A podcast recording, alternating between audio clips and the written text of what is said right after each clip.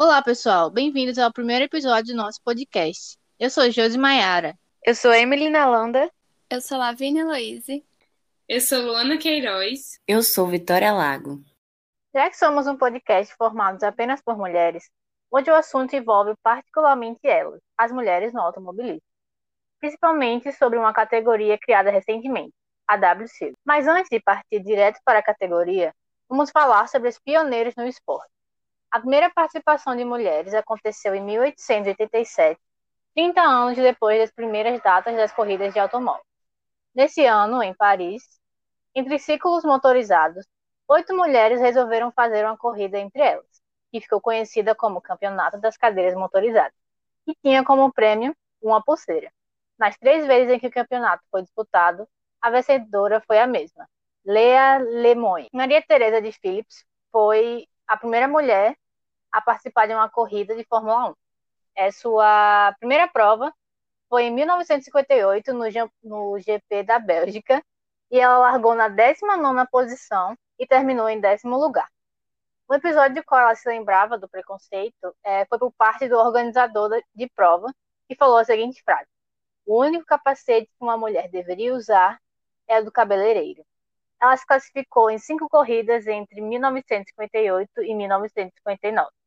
Lila Lombardi conquistou o melhor resultado de uma mulher na história da Fórmula 1, participando de corridas entre 1974 e 1976. Ela foi a sexta colocada no GP da Espanha de 1975 e somou meio ponto, porque a prova foi encerrada prematuramente por causa de um acidente que aconteceu e acabaram reduzindo os pontos pela metade dos pilotos. Vale lembrar que essa é a única mulher até os dias atuais que conseguiu conquistar um ponto na Fórmula 1. E assim, não foi nenhum ponto, foi meio ponto devido ao cancelamento da corrida, né? A última mulher a participar de corridas de Fórmula 1 foi a italiana Giovanna Mai. Entre os 34 pilotos com que competiu, a italiana afirma que somente Ayrton Senna foi receptivo com ela. Ela disse assim sobre ele: Senna foi uma pessoa mais agradável que encontrei na Fórmula 1. Todos os outros que competiam comigo olhavam para o outro lado, nem me viam como uma competidora. Essa situação com a Giovanna e o que ela falou, o que ela presenciou, eu acho que é uma visão bem realista do, do que aconteceu com ela, do que provavelmente continua acontecendo até os dias atuais, que a gente praticamente não tem representação feminina nas categorias maiores do automobilismo, como a Fórmula 1 nem com, um piloto, com uma piloto, nem muito menos com engenheiros, enfim. E a visão que esse, essas pessoas que competiam junto com ela, né, os pilotos tinham, é de que ela não era basicamente igual a eles, né, não competia, estava ali só para tampar, tampar buraco. Outra coisa é que essa equipe que a Giovanna participou, né, é, ela estava praticamente falida. Então, basicamente, colocaram ela uma mulher para correr numa numa equipe falida que já não tinha mais tanto reconhecimento. Então, além dela, dela não ser vista como competidora, provavelmente porque ela era mulher, muito menos é, por causa que a equipe dela estava ali só meio que para cumprir tabela, como se diz. Vale lembrar que também existem os casos das pilotos que só chegam a ser pilotos de teste de algumas equipes, mas elas não são efetivadas como titulares. Um dos exemplos é a escocesa Suzy Wolff, que esteve na Williams entre 2012 e 2015 e mais de uma vez esteve bem perto de correr. E durante esses quatro anos, porém, ela só conseguiu participar de 10. Mas atualmente ela é chefe de equipe da Fórmula E e é a única mulher a comandar uma equipe no topo do automobilismo. A Suzy, ela é incrível, muito incrível. Ela, inclusive, faz parte de algumas, algumas associações, enfim, que incentiva as meninas a participarem da, dos automobilismo, dos esportes e motorsports, enfim, de esporte, de situação, ela é incentivadora muito desses projetos. Eu vou falar sobre pilotos de outras categorias, mas que tiveram também destaque. A primeira é a piloto Danica, ela é americana, que se aposentou em 2018 e participou de duas categorias, a Indy e a NASCAR. E ela, só te, ela teve uma vitória ao longo das sete temporadas dela. ela saiu, nessa corrida em que ela ganhou, ela saiu do sexto lugar para o primeiro. E agora eu vou falar sobre outra piloto que tem a ver com o assunto que a gente vai abordar mais tarde, em uma entrevista bem especial, que é a Jamie Chadwick, que é a piloto testes da Williams, e ela tem altas chances de conseguir os pontos na superlicença para dirigir na Fórmula 1 em treinos livres. É, ela é campeã da W Series, que é o que a gente vai falar, que a gente comentou no começo do vídeo, e vai falar mais sobre isso daqui a pouquinho. E é, ela também é companheira de equipe da brasileira Bruna Tomazelli, que é a única brasileira e sul-americana que faz parte ali da W Series. Também vou falar sobre algumas críticas que a W Series é, teve e também algumas possibilidades para a gente ver as mulheres na maior categoria do automobilismo. A W Series sofreu diversas críticas, inclusive de um, de um piloto chamado Pipa, que ela falou que era um dia triste quando a categoria foi anunciada, porque aquilo ali não era uma categoria para incentivar as mulheres, era somente uma categoria segregacionista. Já que, na opinião dela, em vez de ter um incentivo e um investimento nessa categoria, o investimento deveria ir para as meninas serem incluídas nas categorias já existentes, para competir é, de igual para igual. E tivemos também a crítica de uma pessoa do alto escalão ali da Fórmula 1, que falou não somente das mulheres dessa categoria da WC, mas falou sobre a mulher em si na Fórmula 1 e no automobilismo. Que é a crítica do conselheiro da Red Bull, o Marco, que falou que a mulher não tem espaço no automobilismo simplesmente por características físicas. Disse que se fosse uma disputa entre um homem e uma mulher, eles estivessem competindo juntos, a mulher perderia por causa das características físicas dela. Como se somente a característica física importasse. Não fosse também importante o carro, enfim, a saúde mental. É uma crítica triste, porque eu acho que não é somente uma visão dele, Inclusive, deve ser uma visão também de várias outras pessoas ali dentro, inclusive de outros pontos do alto escalão da Fórmula 1, e que provavelmente vai demorar muito tempo para que isso seja mudado. É, falando sobre a inclusão também, das possíveis inclusões das mulheres fora da W Series, eu falaria aqui da Comissão Hamilton. O que é a Comissão Hamilton? É a comissão feita pelo piloto Lewis Hamilton, que é, busca a inclusão de pessoas negras na Fórmula 1 e no automobilismo, com incentivo, enfim. Isso inclui as mulheres negras, já que todos nós sabemos que se para mulheres brancas já é difícil estar ali dentro, imagine para pessoas negras, para mulheres negras. É quase infinitamente mais complicado. Também vou falar agora sobre a perspectiva de termos mulheres na Fórmula 1, correndo na Fórmula 1, assim, de igual para igual. Perspectiva é de 10 anos. Daqui a 10 anos, as mulheres vão começar a ganhar o seu maior espaço na Fórmula 1, na, nas maiores categorias que eu falo. Nas pequenas, a gente tem um pouco de representatividade, ainda não é muito, mas temos algumas mas na Fórmula 1, que é a maior categoria, a que gera mais lucro, mais visibilidade, a perspectiva é de 10 anos. Isso com o que vem ser feito hoje, feito hoje em dia, como a Comissão Hamilton, que faz pouco tempo, mas já faz uma, uma grande diferença. É, a W Series, enfim, outros tipos de campanha, há como a que a Suzy Wolf apoia. Então, imagina se a gente não tivesse tudo isso. E para falar mais um pouquinho sobre o assunto, a gente convidou a piloto Bruna Tomazelli, de 23 anos, que é a representante brasileira na categoria W Series. Primeiramente, a gente gostaria de agradecer a sua disponibilidade, Bruna, de estar aqui com a gente. E fala um pouquinho como que é a Bruna como atleta. Bom, acho que a Bruna atleta eu uh, tento me dedicar o máximo possível. Uh, o, esporte exige de nós muita preparação, né? Uh, muito treinamento físico, simulador, treinamento de kart. Eu tento me dedicar o máximo possível. uh, a tudo, né? Para poder sempre, quando chegar num fim de semana de corrida, em alguma prova, eu tá sempre 100% uh, para tudo, né?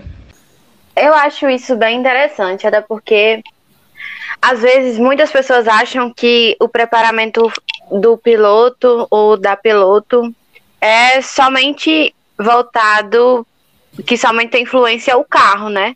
E não o físico, mental, enfim. É bem interessante escutar isso realmente vindo de uma, de uma pessoa que trabalha com isso e que faz parte.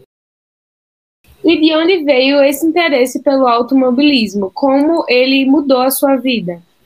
Bom, eu sempre gostei de carro, corrida. Quando eu, tinha sete anos, meu pai me deu meu primeiro kart de presente e foi assim que eu comecei a competir. Comecei a competir uh, no começo provas pequenas, uh, depois comecei a treinar mais, começar a competir em campeonatos maiores. Com 15 anos comecei a competir de Fórmula uh, e hoje sou piloto W Series. Uh, acho que é algo que sempre nasceu comigo, sempre gostei muito disso. Uh, é algo que sempre, sempre teve comigo. E acho que o automobilismo uh, mudou. Não, não mudou porque eu sempre, desde pequeno, desde os sete anos, fazendo isso. Então, eu acho que o automobilismo me ensinou muito como piloto, como, como pessoa. Uh, o esporte, qualquer esporte em si, ensina muito a pessoa. Então, acho que é isso. Bruna, e quais as dificuldades das mulheres no automobilismo? Você acha que é um esporte democrático? Uh, dificuldades das mulheres no automobilismo, eu acho que são as mesmas dos homens. Uh, claro que é um esporte predominantemente masculino, mas eu vejo que cada vez está tendo mais mulheres no esporte e isso é bom, faz com que tenha cada vez mais e mais mulheres, né? Mas eu acho que. Uh, apesar de ser um esporte predominantemente masculino, acho que é a mesma coisa para todo mundo, sim. E Bruna, fala pra gente o que é a W Series, para quem não conhece. A W Series é uma categoria que é o grid composto 100% por mulheres, tem pilotos do mundo todo que competem lá. Uh, a gente corre em carros de Fórmula 3, uh, ah, junto com a Fórmula 1, nos mesmos fins de semana que a Fórmula 1, as nossas corridas. A gente tem oito etapas durante o ano já foram cinco, faltam três. Esse fim de semana em Zandvoort, na Holanda. Uh, tem ainda Estados Unidos e México. E. E é isso, a gente tem sempre um fim de semana quinta, sexta e sábado. Nossas corridas sempre são sábado à tarde, geralmente no Brasil. E, e é isso. E como é que funciona a W Series? W Series, então, ela é um pouco diferente do que as outras categorias, onde cada equipe tem uh, os seus carros. A W Series é uma equipe só que cuida de todos os carros. Uh, é uma, a gente tem todo mundo um equipamento igual, mesmo carro, tudo igual para todos os pilotos. Uh, para ser uma coisa igual mesmo para todo mundo, né? Uh, e dentro da W Series todo mundo tem acesso a tudo, todo mundo tem acesso à, telemetria, aos vídeos, todo mundo lá dentro como porque é uma equipe só, né? Eu acho isso super interessante de todo mundo ter acesso à telemetria e tal, porque mesmo quando é uma competição, a gente pode ver que vocês se ajudam, vocês se cooperam entre si e todo mundo torce um pelo outro, mesmo enquanto estamos competindo. Sim, é muito bom, porque nos esportes eu também acho que isso é bem interessante, porque nos esportes é importante, apesar de ter a, ter, ter a competição e tudo mais, vocês serem adversários, ter, saber ter o fair play, né? O famoso fair play. Vocês saberem que fora da pista vocês podem interagir, que eu já vi que pelos seus stories em redes sociais você é próxima de algumas das meninas que competem junto com você e tudo mais. E agora eu tenho mais uma pergunta para você, que é como foi o processo seletivo para a W Series? Uh, o processo seletivo para a W Series foi quando eu me classifiquei em 2019. Uh, ah, a gente teve dias de treino, dias de testes em Almeria, na Espanha. Foram três dias de testes com o carro. Uh, e lá eles avaliaram tudo, né? a gente tava, eram umas 15 pilotos competindo por, por oito vagas. Uh, eu consegui, graças a Deus, fui uma das selecionadas e lá eles avaliaram tudo. Uh, nosso desempenho na pista, conversa com, com, com engenheiros, uh, todo o nosso trabalho em todos os dias que a gente que a gente teve lá, tanto que eles nem deram resultado logo depois, eles demoraram mais ou menos um mês para dar o resultado, porque eles realmente avaliaram tudo.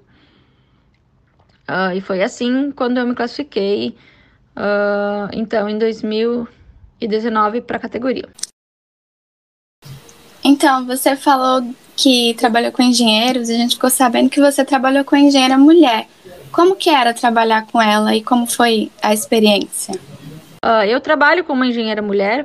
Uh, é muito bacana, é a mesma coisa, engenheira mulher, engenheira homem, engenheiro homem. Uh, todos têm bastante experiência, todos que estão na W Series fazem um bom trabalho, então é legal poder trabalhar com uma mulher. Uh, porque, porque é bacana, né? Uh, ter mais mulheres também trabalhando dentro da W Series uh, como, como, como engenheiras também. E eu queria saber um pouquinho mais como funciona o carro dessa categoria. Qual é a diferença entre as categorias e como foi a sua adaptação com esse carro da W Series? Bom, o carro da W Series é um carro de Fórmula 3, Uh, a diferença para as outras categorias que eu já competi é que esse é um carro um pouco mais forte, um pouco maior, um pouco mais moderno. Mas a minha adaptação foi boa quando eu competi na USF 2000, que foi a categoria que eu competi antes. Uh, o carro era, era um, um mesmo chassis, Tatus, então a minha adaptação a isso foi, foi boa. E eu também pratiquei, fiz bastante treinos no Brasil com um carro de Fórmula 3 muito parecido com esse, então Uh, isso me ajudou bastante na minha adaptação. Então a gente teve treinos, né? E claro que a cada, cada etapa vou aprendendo mais, mas a minha adaptação foi bem boa assim com o carro.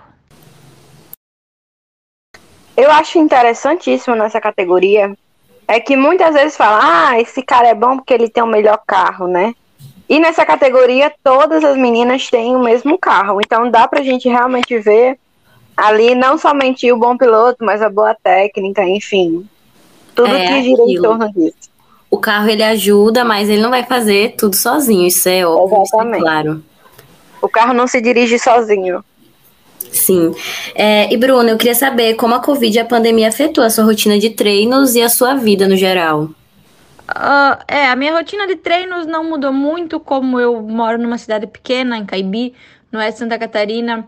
Uh, eu consegui ir, ir para academia também.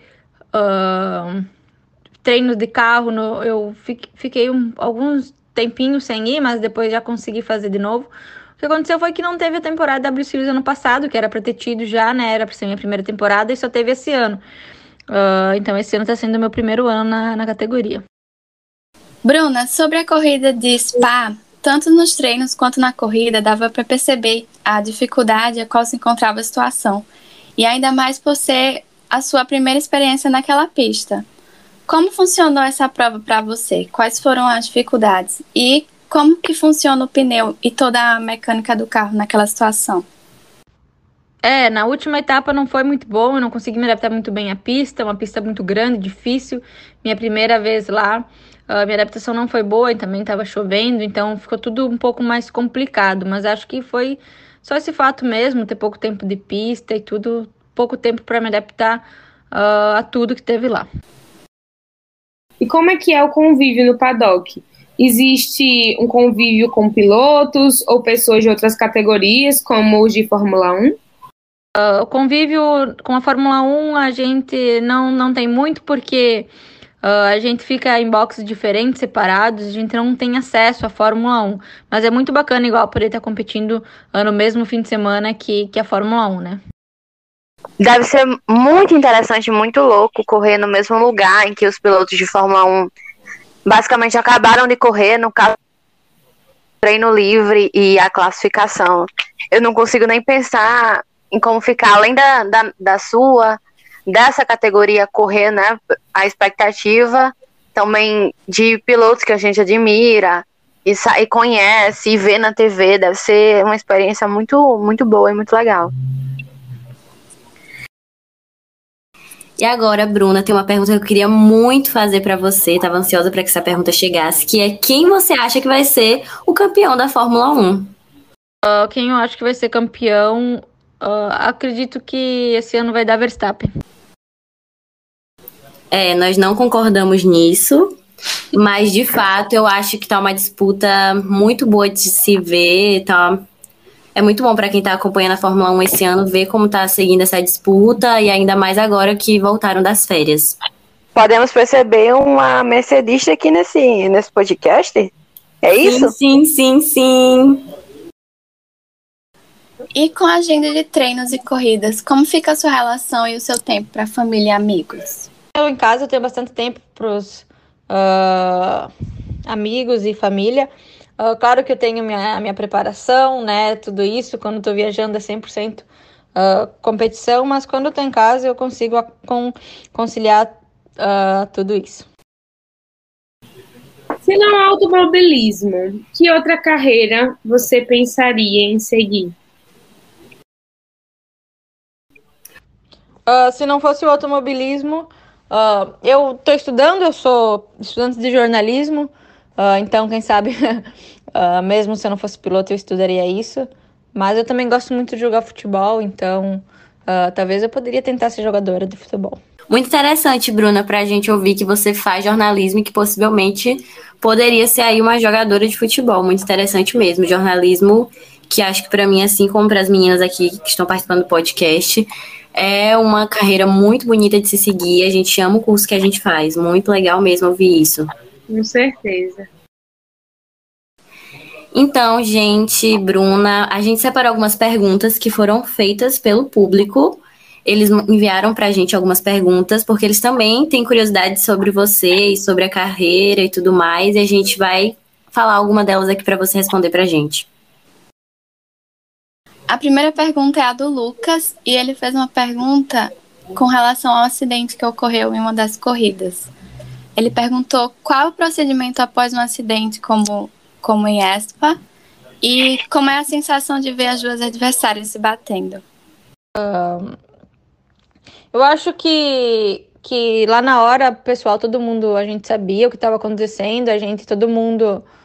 Uh, falou que estava todo mundo bem, né? Claro que dá um. Dá. Você. Você fica uma tensão na hora, mas logo passa, você tem que focar 100% na corrida. Então, como você falou, é, é muito interessante a gente pensar sobre isso, porque para quem está correndo ali no momento, envolve muita coisa a partir de que acontece um acidente. Você vê que é necessário sim ter aquela preparação, não só física como mental, e que envolve um conjunto de coisas. Porque no momento que acontece o acidente, além da tensão, passa mil e uma coisas na cabeça de quem está também competindo ali no momento.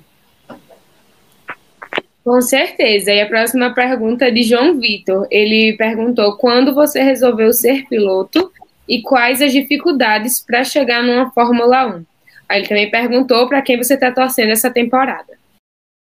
Bom, não é que eu resolvi ser piloto, né? Quando eu tinha meus sete anos, meu pai me deu meu uh, meu primeiro kart, foi assim que eu comecei. Então é desde pequena fazendo isso. Acho que eu sempre gostei, sempre sempre teve comigo isso. Uh, então não é uma coisa que eu decidi ser, né? Eu sempre sempre sempre quis ser e sempre desde pequena fazendo isso. A próxima pergunta que a gente tem aqui é da Aline. Ela perguntou qual foi o momento mais marcante que tu viveu no automobilismo. Uh, o momento mais marcante, eu acho que foi as conquistas que eu tive no kart uh, e minha classificação para W Series também. Uh, foram momentos bem marcantes. E também conhecer tudo que a gente conhece, né? Conhecer grandes pilotos. Automobilismo, então acho que, que é isso. É, a Thaís fez uma pergunta bem interessante, ela falou, ela perguntou se você tivesse a oportunidade de disputar uma corrida com qualquer pessoa da história do automobilismo, com quem seria e por quê? Uh, disputar qualquer corrida, acho que não disputar, mas se pudesse uh, correr junto com o Senna, uh, dividir pista com ele, ia ser, ia ser muito bacana. É, o Senna de fato marcou gerações, é impossível a gente falar de automobilismo e não lembrar dele, né? Eu acho que não somente como piloto, mas também como pessoa. Enfim, ele é um inesquecível para o esporte. E José Henrique quer saber qual é a sensação de ficar em alta velocidade e o que você pensa naquele momento de adrenalina. Uh, o que eu penso quando tem alta velocidade, na verdade, nem dá para pensar muita coisa, a gente tem que focar no, no trabalho, né? Focar no que no que tá fazendo, mas é uma sensação uh, é uma sensação muito boa. Certo, a gente vai agora para a penúltima pergunta, Bruna, que é do Fábio. Qual é a principal dificuldade de estar correndo em uma categoria fora do seu país? A, a dificuldade, eu acho que esse ano para mim é as pistas, porque eu não conheço nenhuma pista ainda, não competi em nenhuma pista. Uh, então, para mim é sempre um pouco mais complicado essa parte. E para finalizar, Bruna, que dica que você daria para as meninas que têm um sonho de começar no automobilismo?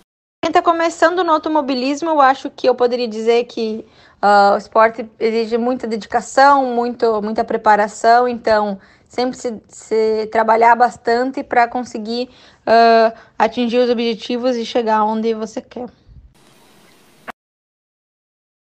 Então, gente, foi esse o podcast. Bruna, a gente só tem a agradecer você. Obrigado mais uma vez pela disponibilidade, por vir aqui responder essas perguntas junto com a gente. A gente deseja que você tenha muito sucesso ainda na sua carreira. Obrigada de verdade. E foi isso, pessoal. Espero que vocês tenham gostado e até a próxima.